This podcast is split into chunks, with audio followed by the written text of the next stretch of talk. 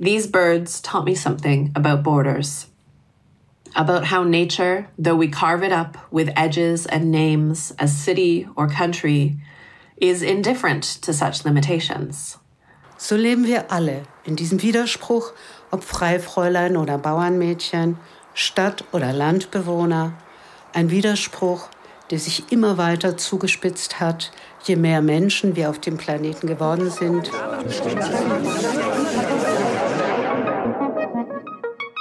Podcast Burkulzow Center for Literature. Diese Podcast-Folge ist beim Droste Festival 2022 Stadtland im Fluss entstanden. Die Keynotes halten Uta Ruge und Jessica J. Lee.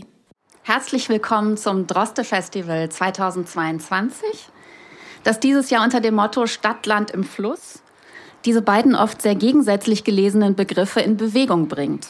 Ich habe jetzt die Ehre, die erste Keynote-Speakerin vorzustellen. Uta Ruge ist Autorin, Herausgeberin und Feldenkreislehrerin.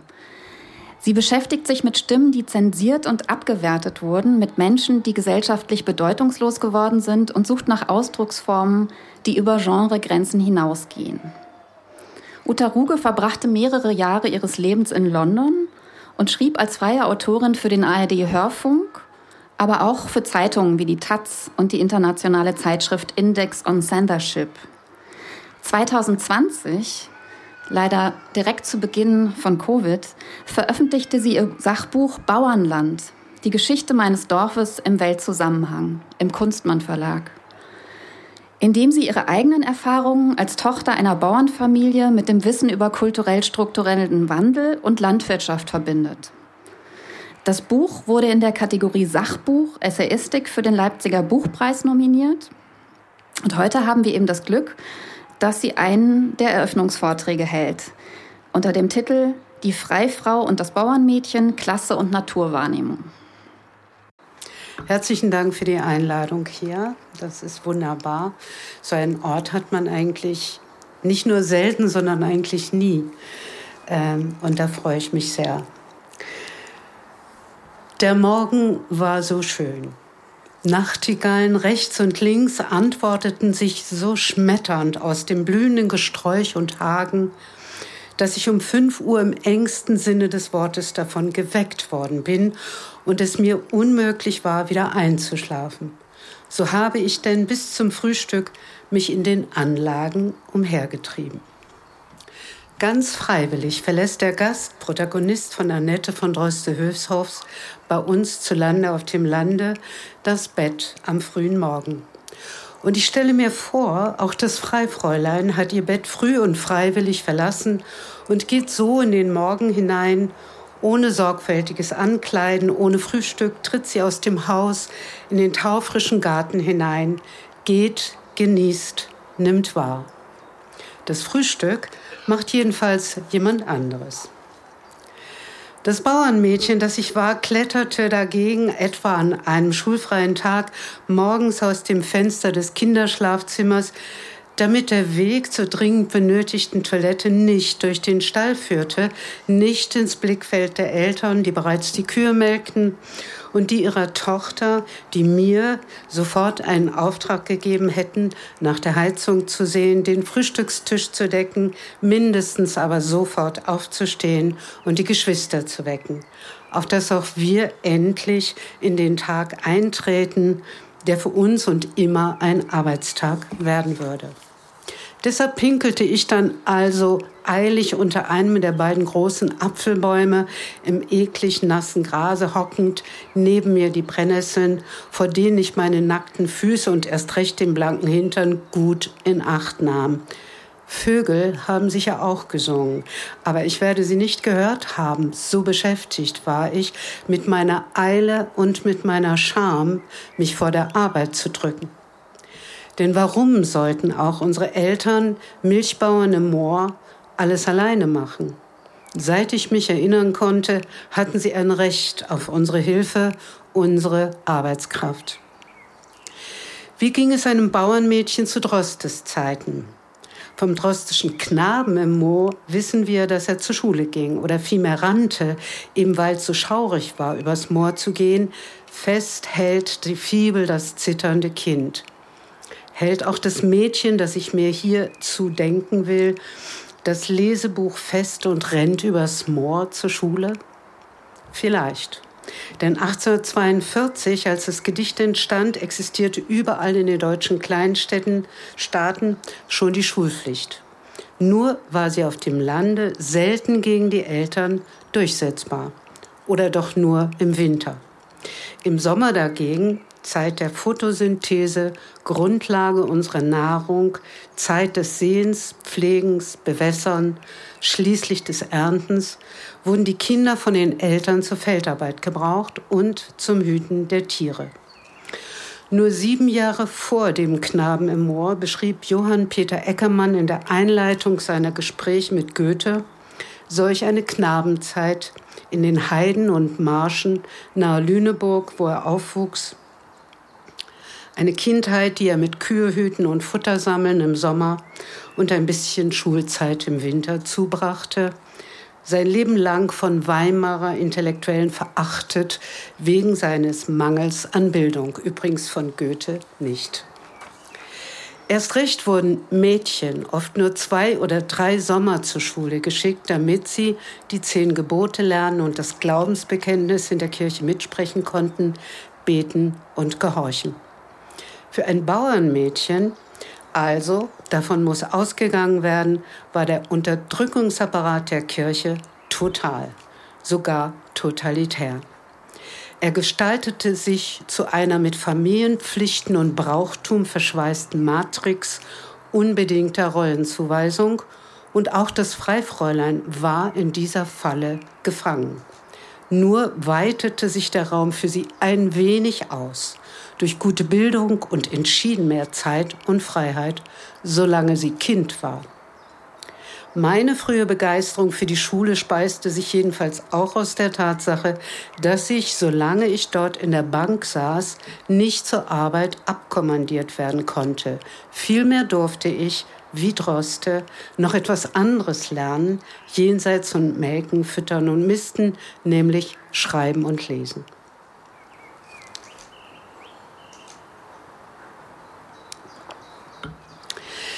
Es war an einem Morgen, die Vöglein sangen süß und übern Rasen wallte der schönste Blumenvlies. Das Börnlein mir zur Seite sprang leise, leise fort, mit halbgeschlossenem Auge saß ich und lauschte dort. Ein paar Zeilen aus dem Gedicht Unter der Linde. Süßer Vogelgesang, Blumenduft. Natürlich ist Droste hintersinniger, aber ich nehme sie jetzt trotzdem noch einmal als Geisel für den Klassenzusammenhang. Denn so schöne Naturbilder provozieren mich, an die Zumutung von Kinderarbeit zu erinnern, einer Arbeit, die meistens eine für Kindern zu schwere Arbeit ist.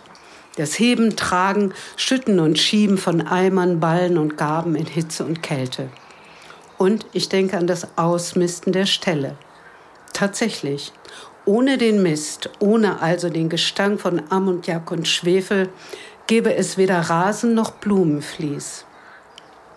Wären auch jene Insekten nicht da, die den Vöglein zur Speise dienen und die uns lästig umflogen, erst am Mist und dann an uns klebten, die stachen und Blut saugten, so dass wir draufklatschten und sich Blut zeigte, ihres oder war es unseres, und deren Stiche noch lange juckten.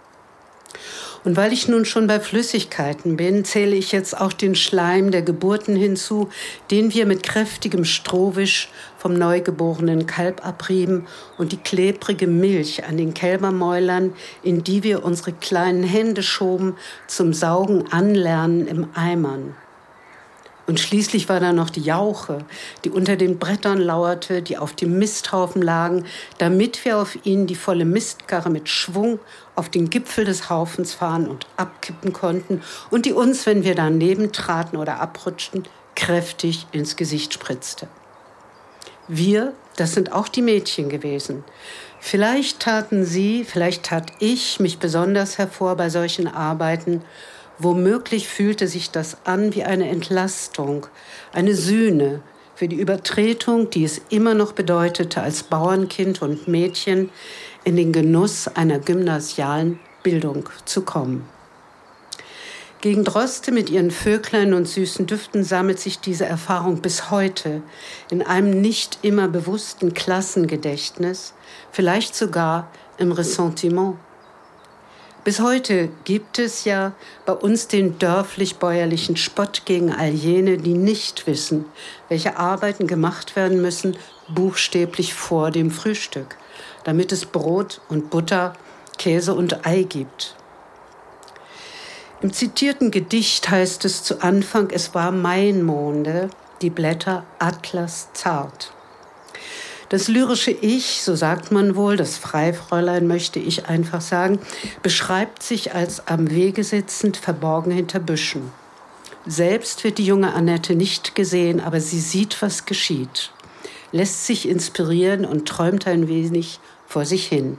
Aber da weckten Rinderglocken mich aus den Phantaseien, ein wüster Staubeswirbel drang durchs Gebüsch hinein, und mit Geschrei und Schelten riss Ast und Efeustab der Treiberknecht vom Baume und trieb sein Vieh bergab. Ich hörte lang sein Toben und seinen wüsten Schrei. Je zarter das Freifräulein sich denkt und sich auf katholisch züchtige Weise wohl auch denken muss, desto wüster erscheint ihr und damit auch uns das Gebaren des Viehtreibers. Er reißt sogar einen Ast vom Baum ab. Aber natürlich denke ich, das kenne ich doch. Man braucht einen Stecken zum Treiben. Und wenn man ihn beim Rennen mit dem Vieh verlor, holt man sich von einem Busch oder Baum einen neuen. Und wohin wurde das Vieh überhaupt getrieben? Vielleicht zur nächsten Weide, damit es dort grase, weil die vorherige abgefressen war, auf dass es fett wurde, falls es Mastvieh war oder gute Milch gab, wenn es sich um Milchkühe handelte. Damit also, anders gesagt, zum Frühstück die Milch und zum Mittag das Stück Fleisch auf den Tisch auch des Fräuleins kamen. Und damit, mehr noch, der Bruder nach Übernahme des Familienbesitzes genug Geld auch für die Apanage der unverheirateten Schwester erwirtschaften konnte. Möglich war das durch den Landbesitz und die Güter der Droste Hülshoffs. Insgesamt, so fand ich nach langem Suchen, besaß die westfälische Adelsfamilie zeitweilig 1250 Hektar Land. Was auf diesen Hektaren wuchs, was dort angebaut wurde, darauf, darüber fand ich nichts. Als lohne es sich nicht, über Land- und Forstwirtschaft, die der Familie ihr Auskommen bescherte, ein Wort zu verlieren. Bis heute und ins Wikipedia-Gedächtnis hinein ist fein und ausführlich von Türmen und Mauern, Wassergräben und Parkanlagen, der Wasserburgen und Herrenhäuser die Rede, nicht aber von den Feldfrüchten, und der dem und der dem Ganzen zugrunde liegenden Wirtschaft der Güterbetriebe. Überhaupt, wie viel Land sind 1250 Hektar? Es sind umgerechnet 1750 Fußballfelder. So rechnet man das ja wohl heute um. Die Hofgröße der Moorbauern meiner Gegend die 14 Jahre vor der Geburt der Dichterin und 250 Kilometer nördlich zur Urbarmachung angesetzt worden waren, belief sich auf 11 Hektar Wüstenlandes. Das ist etwas mehr als ein Fußballfeld. Der romantische Blick auf die Natur ist am Ende des 18. Jahrhunderts und zu Beginn des 19. nicht selten der Blick von Adligen deren Mittel für Bildung und Lebensart durch die tägliche Schinderei von Bauern und ihren Familien erarbeitet wurden. Neben dem Romantiker Novalis, der ein Freiherr von Hardenberg war, prägte ein weiterer Freiherr der deutschen Literatur, nämlich Josef von Eichendorff, unser deutsch-romantisches Vorbeisehen an denen, die für Brot und Butter, Schinken und Braten sorgen.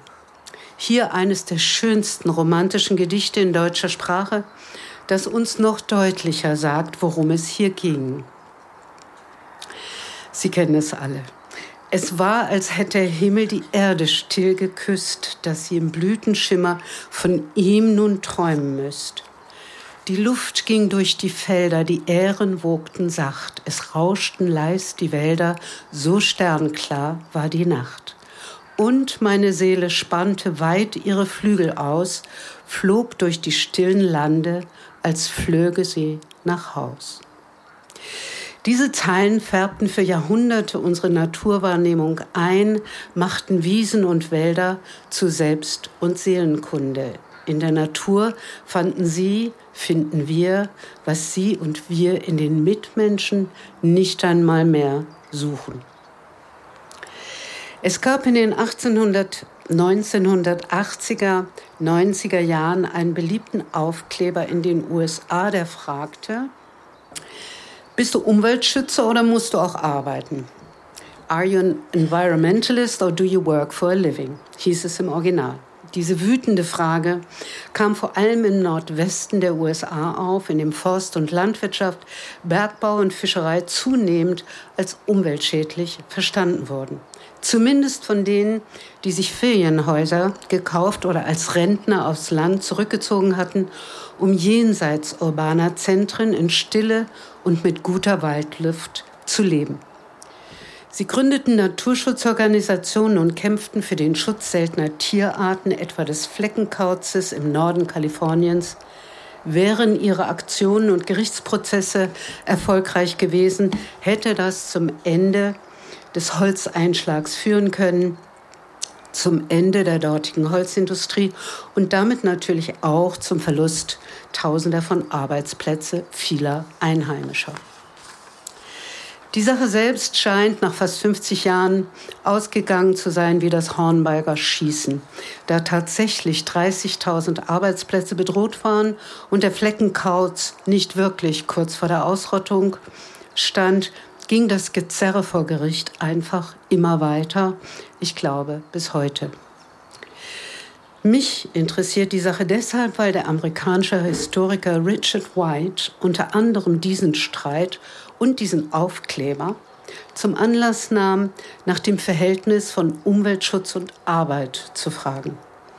Arbeit, so stellte er fest, wird von Umweltaktivisten ausschließlich als Raub an der Natur gesehen. Und ihr Naturbegriff ist dabei höchst paradox.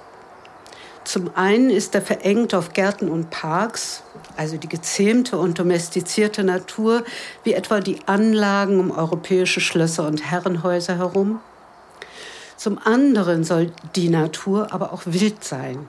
In ihr will man durch Wälder und über Berge wandern, Wildbäche überqueren, abends Feuerholz sammeln und draußen kochen. Ganz zünftig das alles, aber dann möglichst mit ausgebuffter Hightech-Unterstützung, etwa ultraleichten Schlafsäcken und regendichter Kleidung. Mit diesem Naturerleben inszenieren sich die Outdoor-Enthusiasten als merkwürdig unschuldige Nachfolger des amerikanischen Pionierlebens, wie sie es sich vorstellen. White fragte, wessen Natur hier geschützt werden solle und ob nicht die Umweltschützer, meist Bewohner größerer Städte, weniger den Fleckenkauz schützen wollten, als vielmehr ihre persönlichen Erholungsgebiete und ihre Auffassung von Natur. Er gestand den Umweltaktivisten natürlich zu, dass sie in der Regel für ihren Lebensunterhalt arbeiten müssten, wenn auch eher in Berufen, in denen man sich die Hände nicht schmutzig machte. Interessant ist immerhin, dass sie ihre eigenen Jobs nicht mit der Ausbeutung der Natur in Zusammenhang brachten, selbst wenn sie auf Papier arbeiteten, das ihnen schließlich die Holzindustrie lieferte oder an Bildschirmen für die seltene Erden abgebaut werden müssen. Mit anderen Worten, Richard White stellte fest, dass das Verlangen nach einer möglichst schönen oder wilden Natur, die dem Erholungsbedürfnis der urbanen Eliten entspricht, das Wissen vom materiellen Nutzen der Natur nicht gut erträgt. Die sogenannte Primärproduktion in Land, Holz und Fischereiwirtschaft oder auch im Bergbau oder auch im Bergbau ist für sie gleichbedeutend mit Zerstörung. Richard White hat sich zudem gründlich mit der Geschichte der amerikanischen indigenen Bevölkerung und auch ihres Umgangs mit der Natur beschäftigt. Er fand heraus, dass sie, anders als der Mythos will, vielfach Landwirtschaft betrieben und beispielsweise durch Brände gerodet haben. Ich habe viele Überlegungen bei dem amerikanischen Historiker gefunden, die im europäischen oder zumindest im deutschen Umweltdiskurs meistens fehlen. Vor allem war es immer wieder die Denkfigur der Ambivalenz beziehungsweise des Widerspruchs, in dem wir alle leben. Wir zerstören alleine durch unsere Zahl und beweinen dann die Zerstörung, die wir dann gerne anderen in die Schuhe schieben, nämlich jenen, deren Arbeit es mit sich bringt, im direkten materiellen Austausch mit der Natur zu stehen. Ihre Arbeit wird zunehmend dämonisiert und verächtlich gemacht, auf das wir uns in eine kindliche Unschuld flüchten können, die, so sagt es Richard White, am Ende nur Verantwortungslosigkeit ist.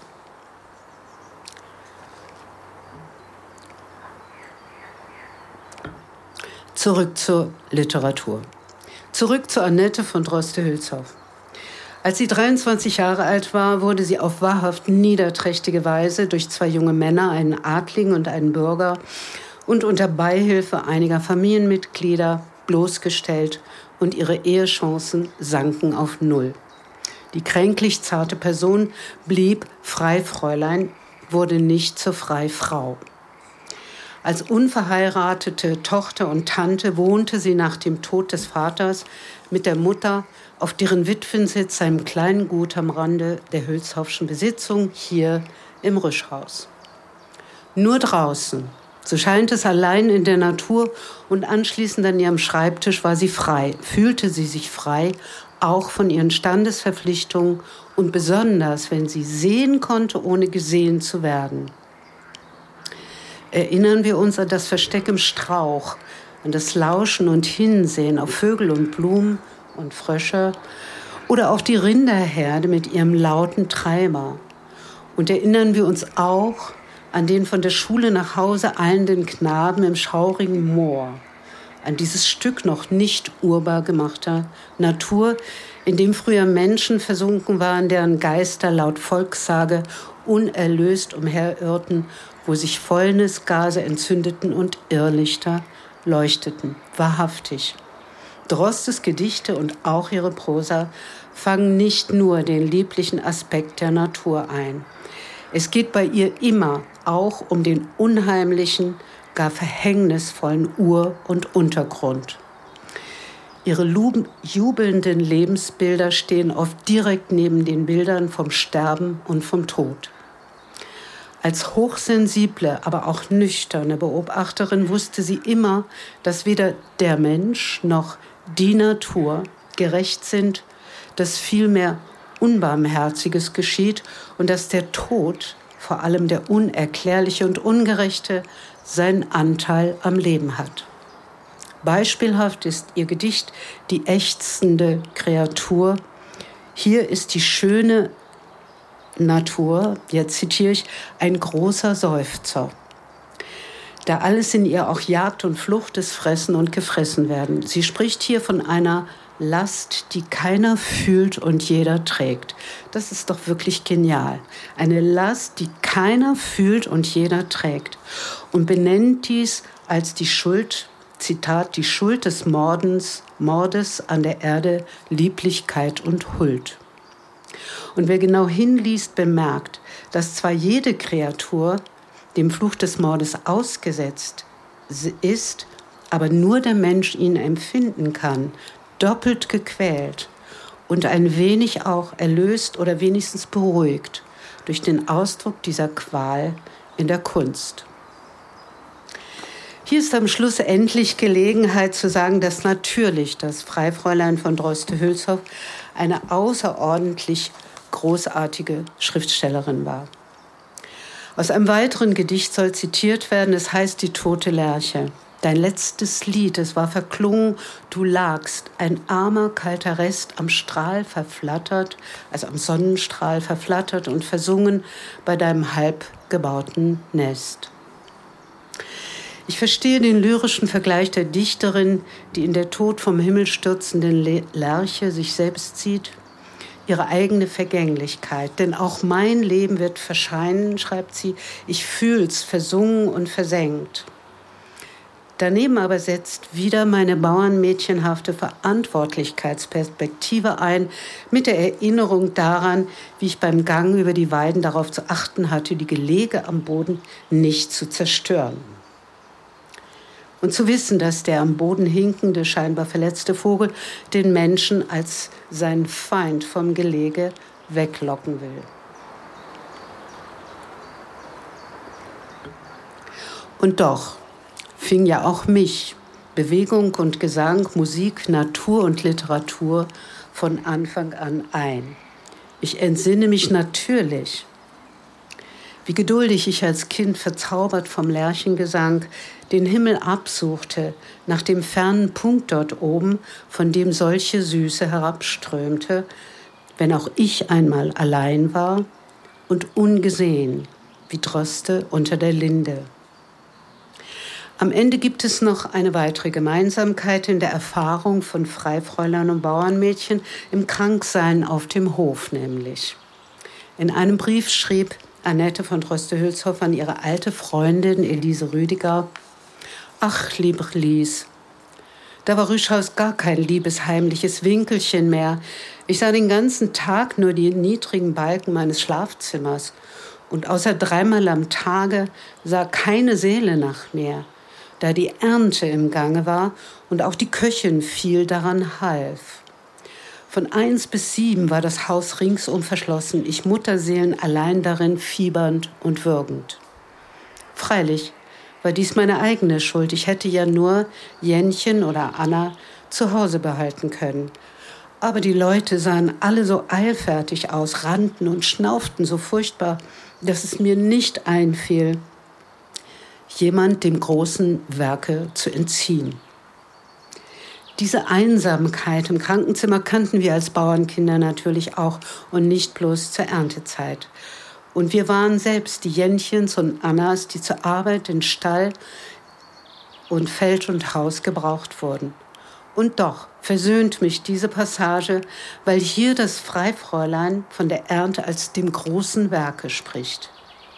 Dies immerhin hat sie als Aristokratin verstanden, dass nämlich die von der Natur lebende Gattung Mensch einmal die Schönheit der Natur preist und ein andermal nutzt, um zu überleben.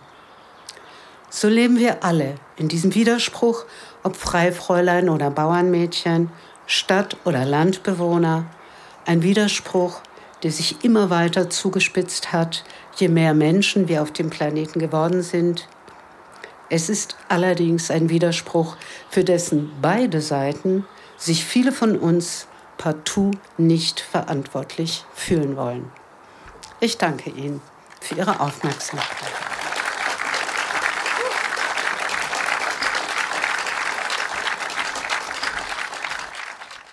Es gibt noch eine zweite Keynote, die vorbereitet wurde von Jessica J. Lee.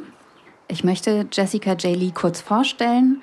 Sie ist eine vielfach ausgezeichnete britisch-kanadisch-taiwanesische Autorin und Umwelthistorikerin.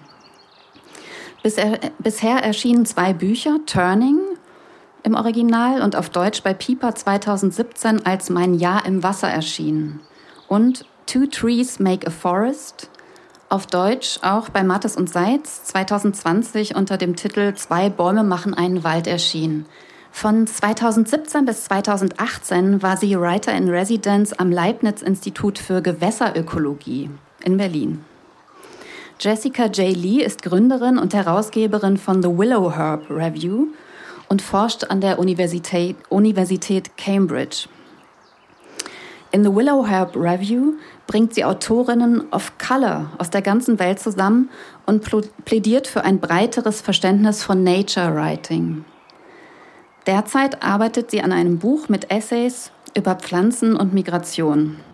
Hi everyone, uh, I'm Jessica J. Lee, and my talk is titled Countryside Beyond Country. There is a moment in my most recent book, Two Trees Make a Forest, in which I find myself standing in southern Taiwan beneath a tree I do not know. The tree's long leaves hung glossy green, a mere background to their flowers, white and puckered clusters of petals opening to a brush of fine filaments.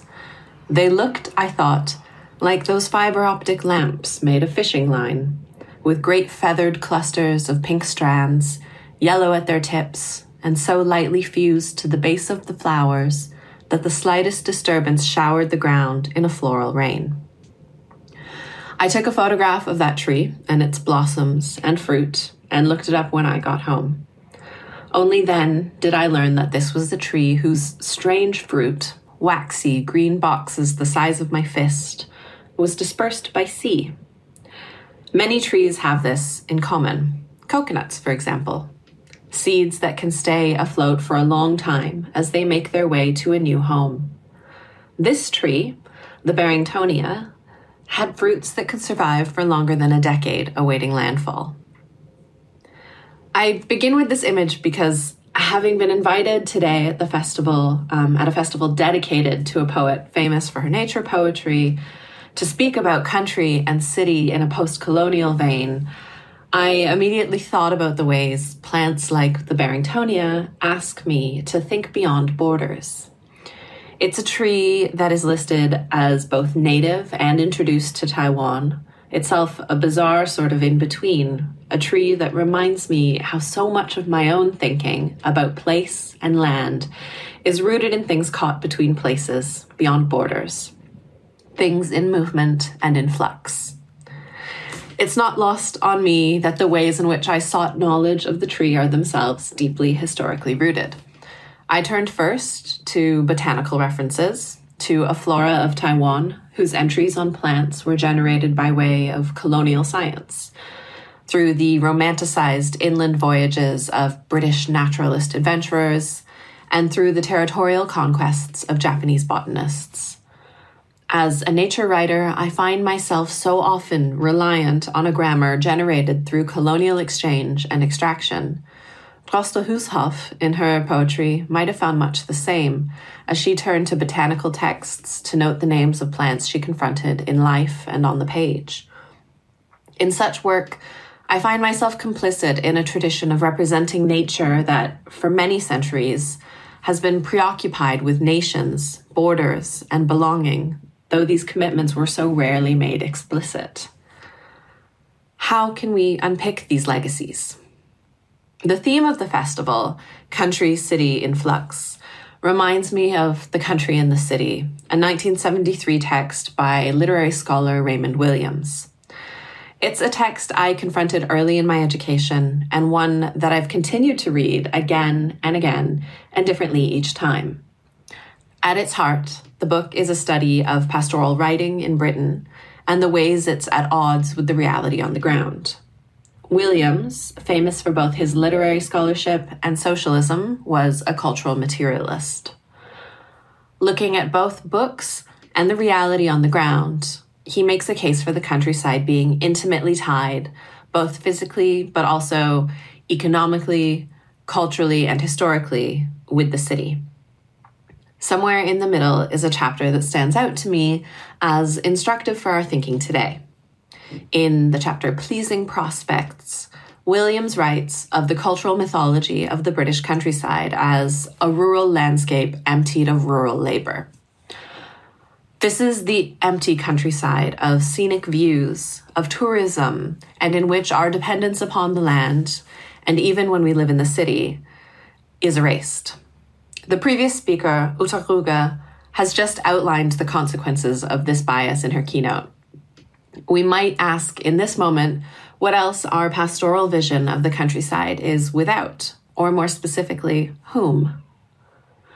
The question of who belongs to and who gives voice to the countryside is relevant for all who've been subject to an aesthetic order in which this idealized Arcadian pastoral is seen as a marker for beauty. I can put this in simpler terms. I grew up in Canada, where the countryside looks much different than Britain or really anywhere in Europe. Where I grew up, the cultural standard for beauty, for quaintness, for the pastoral was imported. An imagined countryside, populated even in children's books, by British animals, by rabbits and badgers wearing coats, by hedgerows and green fields growing thick with plants that I had never actually seen in real life That was what I knew of natural beauty. A legacy of empire, perhaps, though as a child I never fully grasped what that meant. Nina Mingya Poles, the New Zealand writer I find myself most often in conversation with, writes of this phenomenon in the Commonwealth and the uncanny moment of getting to know this version of nature firsthand when she moved to Britain. This is the quote I walk in awe under the ancient oaks. I collect red veined leaves and tiny pine cones fallen from alder trees. Wanting to be able to describe things accurately, I learn the names of trees that have featured in the pictures of stories I've read since childhood, but never seen in real life. The words sound almost mythical to me now alder, hazel, yew, ash. I look up names of birds commonly found on the heath siskin, coot, moorhen, redwing, missel thrush, kestrel.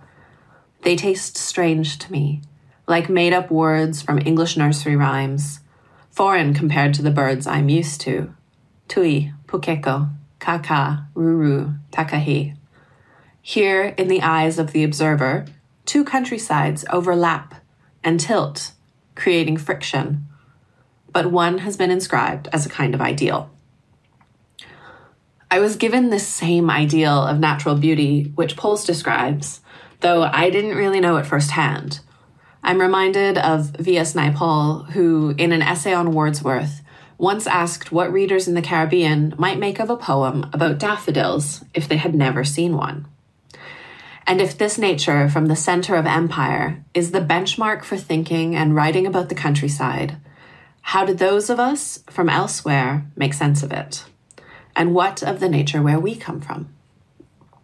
As both a reader and a writer, I've longed to see a nature writing in which lands beyond these ideals take the focus, where the homelands of migrants, perhaps, are celebrated just the same. When we hear words like migration, globalization, and post colonial societies, we still think too often of cities. Some may point here to travel writing. This is not the same thing. Perspective and voice matter here. What happens when lands beyond the borders of a colonial power are written by those who are at home in those lands? A writing of these lands not as colonial encounter, like all those botany books I've relied upon. This, I would say, is one task of writers, readers, publishers in this moment. But there's also a case to be made for turning the lens back, in a way, for the outsider to write the idealized with all that their perspective entails. We see this in calls for greater inclusivity in the countryside, in the UK and the US, from the case of the blackbird watcher Christian Cooper to the message of the stage play Black Men Walking. Such calls have been made also here in Germany. We see calls for writers of color to stake their claim to mountain trails, for disabled writers to unpack ableist conventions in quest based nature narratives. There's a call for nature writing from the city, especially as we increasingly see flourishing biodiversity not in the countryside, but amidst buildings and urban parks and a reimagining, perhaps, of who the nature nature writer might be beyond Caspar David Friedrich's Wanderer Above the Sea of Fog, which remains a potent image for those who wish to critique visions of nature as idealized. And of course, we know there are deep, and particularly in English language traditions, under acknowledged links between nature writing, nation, and fascism a long legacy of writing in which belonging to the land through generations is seen as vital. So many of the reimaginings of the countryside's representations in art and literature ask how we can broaden this notion of who belongs. I'd like, however, to push us one or two steps further.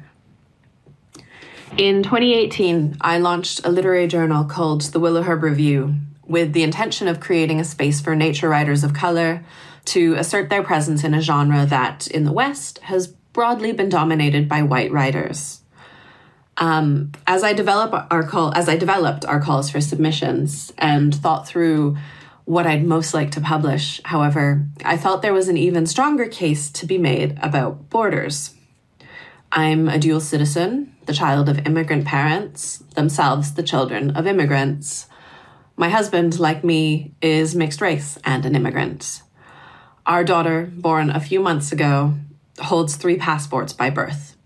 I've had the privilege of living across three continents in my life, and all of them have become home in a way, simultaneously, not erasing one another, and movement has become more normal to me than standing still. So many spaces of publication and readings of the genre and ways of thinking about nature fail to grasp this reality. To write about home doesn't always mean to write about rootedness, to write about one place at the exclusion of others. In nature writing terms, nature doesn't stop at the edge of one nation's border. And as I've already hinted, our experiences of one countryside can vastly penetrate our experiences of another. Movement, too, isn't always a privilege. We've seen that so very keenly since 2015 and in recent months. And such acknowledgements are vital in thinking through how we write our connections to place, especially in a moment of mass migration, of climate induced transformation, when our countrysides are especially beginning to look very different from those of previous decades, let alone the ones we see in art and literature.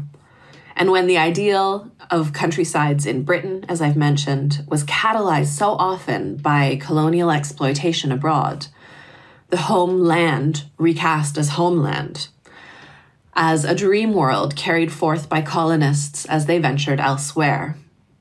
So, in thinking about the arts, about what I would want to commission and to edit, to publish, and to read, it was work that captured this fluidity between countrysides, between countries, between languages and literatures.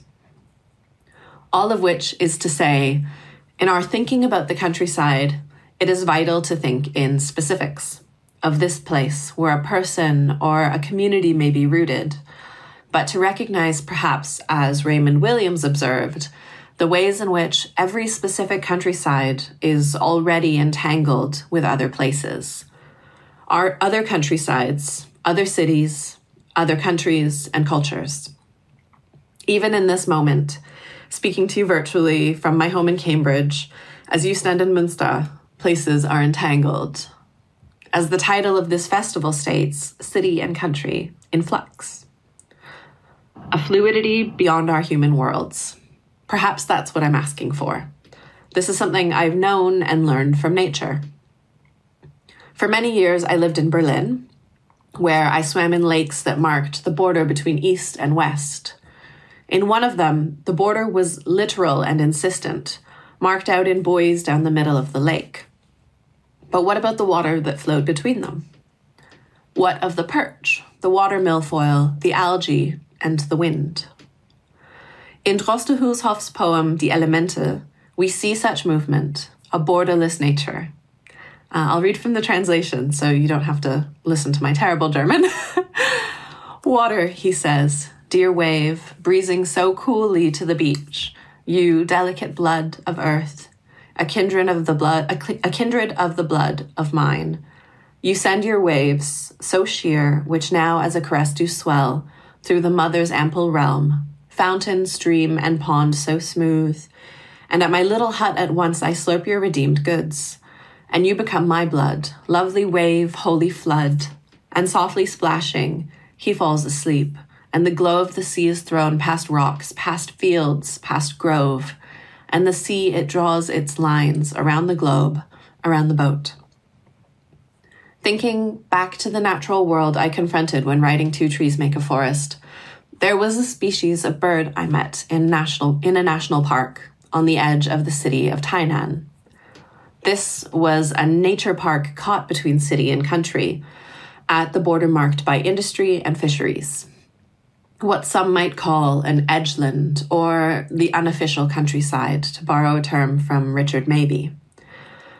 In this park, where reservoirs were shared between the wild creatures and the fishermen, the black faced spoonbill came to overwinter. These are endangered birds, birds whose numbers two decades ago dropped to as few as 300. though with recent conservation efforts, their numbers have rebounded into the thousands. I saw them in their winter home, where salt and fresh water mingled in a muddy estuary. But in summer, I knew they would return to another kind of borderland, to the demilitarized zone of the Korean Peninsula, the DMZ, where the absence of human intervention has enabled them to thrive. These birds taught me something about borders, about how nature, though we carve it up with edges and names as city or country, is indifferent to such limitations. I think of these spoonbills often when I write. When we tell tales of birds like them, or of bacteria, of plants, of city and countryside, these are always stories of movement. I wish to leave you with some questions to ponder going forward. My work and my talk today have, of course, been strongly influenced by my connections to Britain. But I consider Germany home too. Uh, and with that in mind, I'm curious to what extent we might say that the German uh, that German understandings of countryside now call for a similar reimagining with greater acknowledgement of the legacies of German colonial projects. And now, having read back over the work of Droste Hulshoff, among others, might voices of literature's past help us to reimagine uh, the present moment in thinking about the pastoral, not just in art, but on the ground and in very real terms. Uh, thank you so much for having me today. I wish I could have joined you in person, um, and I hope you enjoy the rest of the day. Thank you. So, wir sind zeitlich schon ein bisschen in Verzug. Deswegen wird es ein kurzes Gespräch geben. Ähm, es wurde jetzt viel in dem Vortrag über Nature Writing gesprochen. Und das ist ein, im angelsächsischen Bereich eine sehr ähm, bekannte Tradition in Deutschland. Ähm, ist das, kommt es gerade erst an? Also es gibt gerade so einen kleinen Hype, aber äh, vielleicht wissen viele Leute gar nicht, was man unter diesem Begriff oder unter dieser Gattung verstehen kann. Und äh, da wir das Glück haben, dass Anneke Lubkowitz promoviert hat zu dem Thema. Ich habe sie ja gerade nur kurz als Expertin angekündigt. Ähm, würde ich dich gerne fragen, ob du das kurz ein bisschen erklären kannst, was man unter Nature Writing versteht. Ähm, ja, das ist äh, tatsächlich eine gute Frage, die man so schnell auch gar nicht beantworten kann. Das ist sehr komplex. Wie der Name schon sagt, geht es da um ähm, das nicht, die nichtmenschliche Umwelt als Thema, aber es geht auch darum, ähm, Formen zu finden, für, um etwas zu beschreiben, was selbst vielleicht keine Sprache hat. Also das kann sehr viel sein, das muss nicht immer Non-Fiction sein, das kann auch, kann auch lyrisch sein, das kann auch ähm, ganz literarisch werden. Das ist, glaube ich, das Spannende an der Form, dass da ganz viel drin steckt. Und äh, das ist jetzt natürlich ein Begriff, der gerade sehr stark ähm, auch vom Buchmarkt, also aus so Marketingaspekten in Deutschland verwendet wird. Aber in Großbritannien hat er eine lange Tradition und da verstecken sich auch wirklich sehr viele spannende ähm, ja, Texte hinter. Ähm, und das, um das nochmal zu kontextualisieren jetzt auch, ähm, wir haben das jetzt in dem Vortrag von Jessica J. Lee gehört, dass äh, ja, Countryside im Englischen ja ein Begriff ist, der noch stärker mit Natur verbunden ist, als das jetzt hier im deutschsprachigen Raum in dieser Gegenüberstellung von Stadt und Land der Fall ist. Und da ist The Countryside wirklich immer sofort diese Vorstellung von idyllischer Natur und ja, grünen Hügeln und ähm, ja, so einer idealen Welt. Ähm, das finde ich da ganz spannend und Country oder Nature Writing und Rural Writing oder Country Writing werden da auch ähm, im Grunde sehr ähnlich und analog verwendet. Und das ist der Grund, weswegen es in dem Zusammenhang auch total Sinn macht, in diesem Festival darüber nachzudenken.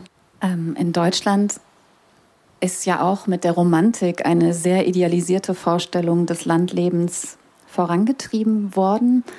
Ähm, Uta, war das auch, also du kennst, du hast ja auch lange in England gelebt dir ist diese Tradition ja sicherlich auch bewusst gewesen. Also war das beim Schreiben deines Buches auch ein Ansatzpunkt, also Nature Writing auch mit so eher ökonomischen und auch sozialpsychologischen äh, Themen zu verknüpfen, also auch gegen diese Idealisierung und diese seltsame Vorstellung vom Landleben anzuschreiben?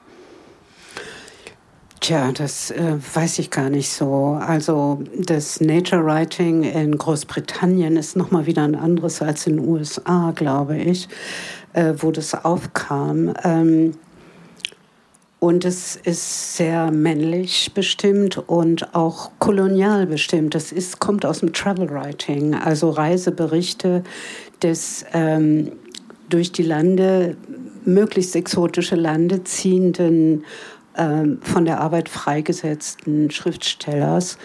Ähm, das ist auch in Großbritannien deutlich kritisiert worden von vielen Frauen und ich denke, Jessica Lee ist eine von denen, die versuchen, eine andere Perspektive aufzumachen.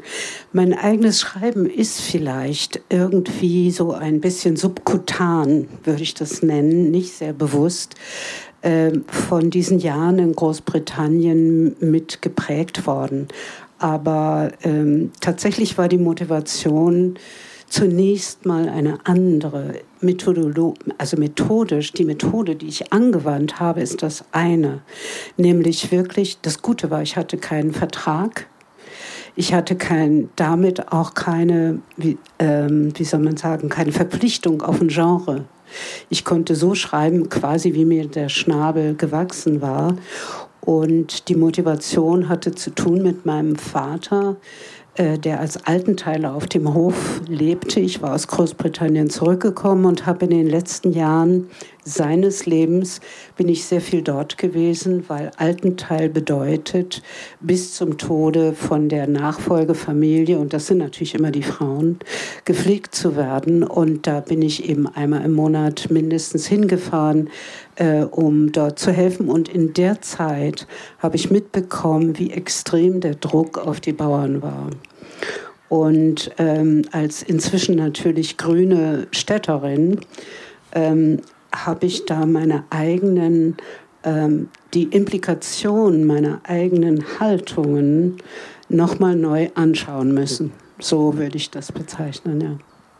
Ja, und du hast dir also jetzt in dem Vortrag ja eher deine Kindheit angeschaut, aber da war es eben ein ganz aktueller Blick, also auf diese äh, ja, Vorurteile, die man auch vielleicht entwickelt mit den Jahren, selbst wenn man auf dem Land groß geworden ist wenn man eben sich ein bisschen davon entfernt. Ähm, äh, das sind natürlich so viele Themen, die man jetzt besprechen könnte, aber was mich interessieren würde, ähm, weil dein Bruder führt ja auch noch den Hof, äh, gerade durch den Krieg äh, ist die Landwirtschaft ja auch stärker wieder in unser Bewusstsein gekommen und die Abhängigkeit ähm, von bestimmten ja, Getreidelieferungen und, ähm, und der Druck auf die Bauern ist ja nochmal gestiegen. Kannst du vielleicht erzählen, wie es, da haben wir jetzt ja persönliche Einblicke, wie es deinem Bruder geht? Also äh, ich glaube, ähm, letztens gelesen zu haben, dass Futter um das Vierfache im Preis gestiegen ist. Zum Beispiel ja. Dünger, alles wird teurer und die Bauern waren ja vorher schon extrem belastet. Ziemlich unter Druck, genau. Also der Milchpreis ist gestiegen. Der, man muss zu den Preisen immer sagen, der Erzeugerpreis. Es ist nicht der Preis, den wir für die Milch bezahlen, sondern das, was die Bauern für ihre Milch bekommen. Das ist tatsächlich in höchste Höhen gestiegen. Davon haben die vor zwei Jahren nur träumen können. Aber die Düngemittel und ähm, der Diesel mhm. sind enorm im Preis gestiegen, sodass dieses Meer aufgefressen wird, eigentlich total aufgefressen wird. Mein Bruder ist kein Ackerbauer, also der baut nur das Futter für seine Kühe an. Er ist Milchbauer. Genau, er ist Milchbauer, äh, wie ich da in dem Buch auch geschrieben habe. Aber ähm, er ist kein Getreidebauer. Und äh, worüber sich die Bauern im Moment aufregen, sind die berühmten 4 Prozent. Ähm, es gab ja diese EU-Politik äh, mit den Grünstreifen, Blühstreifen, nicht Grünstreifen, Blühstreifen, äh, die gefördert wurde. Auch man musste die Blühstreifen anlegen, dann bekam man entsprechend äh, wieder aus den EU-Töpfen überhaupt nur diese berühmten Subventionen. Und das wurde zu teuer. Das haben die Bauern mit Begeisterung gemacht, weil die natürlich wissen, sie brauchen die Bestäuber. Ja. Ähm, das wurde zu teuer und da hat man beschlossen, ach nee, das mit dem Blühstreifen, das lassen wir mal. Wir beschließen jetzt 4% des, äh, des Betriebs dürfen, oder der Felder dürfen nicht bearbeitet werden, die müssen brach liegen. 4 Prozent. Ähm, und da wird sich dann irgendeine Brache entwickeln und da wird was blühen, ganz von alleine und so. Und dann sind da auch Schmetterlinge und das, was wir haben wollen. Und jetzt hat, äh, haben die Bauern gefordert, dass aufgrund der Getreideknappheit äh, diese vier Prozent, dass das um zwei Jahre verschoben wird und dass man dort Getreide anbauen kann. Das ist vom Landwirtschaftsministerium nicht genehmigt worden. Da besteht man auf den 4% Brache, weil man eben sagt, und das haben wir ja gesamtgesellschaftlich, wie kann man eigentlich diese Klimawandelkrise oder die Klimakrise äh, im Auge behalten, äh, gleichzeitig während des, des Ukraine-Krise. Genau, und das äh, ist da jetzt gerade so der. Und da hat Özdemir, was ziemlich albern ist, muss ich gestehen, auch wenn Herr Özdemir sozusagen mein Nachbar in Kreuzberg ist, ähm, beschlossen, die Bauern dürfen dieses Zeug verfüttern. Sie dürfen den Aufwuchs von der Brache mähen und an die Tiere verfüttern. Das ist deshalb so äh, widersprüchlich mal wieder, weil Tiere soll also Vieh Nutztiere soll es ja gar nicht geben. Das soll ja weniger werden. Also er füttert jetzt die Viecher, die eigentlich gar nicht mehr da sein sollen. Das ist alles nichts Halbes und nichts Ganzes. Ja, da werden wir wahrscheinlich in den nächsten Jahren und Jahrzehnten uns noch mit beschäftigen. Ähm, bevor ich das Gespräch jetzt gleich mal öffne, ähm, würde ich aber gerne noch wissen, Anneke, du hast ja auch ähm, also deine Doktorarbeit, Doktorarbeit heißt Haunted Spaces in the 21st Century British Nature Writing. Also du hast dich auch mit dem Unheimlichen beschäftigt. Und äh, gerade in den Passagen, die du vorgelesen hast von Annette von Droste-Hülshoff, war das Unheimliche der Natur ja auch immer Thema. Also das würde mich nochmal interessieren, dass du das ausführen könntest, weil das ist ja auch schon der Gegenbegriff zu diesem eben idealisierten dieser idealisierten Vorstellung des Landlebens und des Ländlichen? Ja, also ähm, ich habe mir das ja auch nicht ausgedacht, sondern ich habe ja nur Texte analysiert, ähm, die, ich vorgefunden habe, so und da kann man eben zusammenfassen, dass ähm, die Naturliteratur des 21. Jahrhunderts sich schon sehr dahin bewegt, die Idyllen zu dekonstruieren und auch diese Vorstellung, dass es so eine ideale Trennlinie gibt zwischen Stadt und Land zum Beispiel, ähm, dass sie einfach dabei ist, das aufzuheben. Ähm, und das lässt sich mit dieser Figur des Haunting ganz gut beschreiben. Äh, wichtig ist auch, und das, da kommt man jetzt zu Jessica J. Lee auch wieder zurück und zu ihren Fragen, ähm, dass es da auch ganz viel darum geht, dass die ähm, Gewalt der Vergangenheit und die Kämpfe darum, wem Land gehört, ähm, ja, welche gesellschaftlichen Konflikte es gibt, wer wen dominiert, ähm, dass die eben dann immer an die Oberfläche zurückkommen, also an die Gegenwart. Und da spielt eben auch der Kolonialismus eine sehr große Rolle. Also die Kolonialgeschichte Jessica J. Lee nannte ja V.S. Naipaul als Beispiel, ähm, der eine Figur entwirft in seinem Roman ähm, The Enigma of Arrival, die aus äh, Trinidad nach England kommt und dann also das erste Mal dieses äh, Land kennenlernt, was äh, die Person in der Schule als ideale Natur, ideales Land kennengelernt hat äh, und dann erstmal ja desillusioniert ist ähm, und dann anfängt, ähm, ja, diesen historischen Verflechtungen und Verknüpfungen auf die Spur zu gehen. Genau, also das ist das, was sich dahinter verbirgt, ähm, hinter diesem Haunting. Und ich bin auch ganz froh, dass wir das jetzt in der Gestaltung des Festivals auch ein bisschen mit reinnehmen konnten. Zum Beispiel bei einem Audio-Walk, den man ähm, hier im, in der Rischhaus-Umgebung machen kann, von der Gruppe Ligner. Da geht es auch um die globalen Verflechtungen und Lieferketten, die man hier im Wald vorfindet. Und ähm, da gibt es ein ganz spannendes, eine ganz spannende Relektüre und Auseinandersetzung mit Ernst Jüngers ähm, Erzählung über den Wald Zeit. Ähm, genau, und da freue ich mich, dass dieses Unheimliche auch, dass wir das auch ins Festival holen konnten. Und ich kann alle nur auffordern, sich davon nicht abschrecken zu lassen, sondern sich darauf einzulassen. Und das ist natürlich ein Punkt, den auch Annette von Droste-Hülshoff schon klar antizipiert hat, wenn man so will. Also da war sie schon ganz klar 21. Jahrhundert.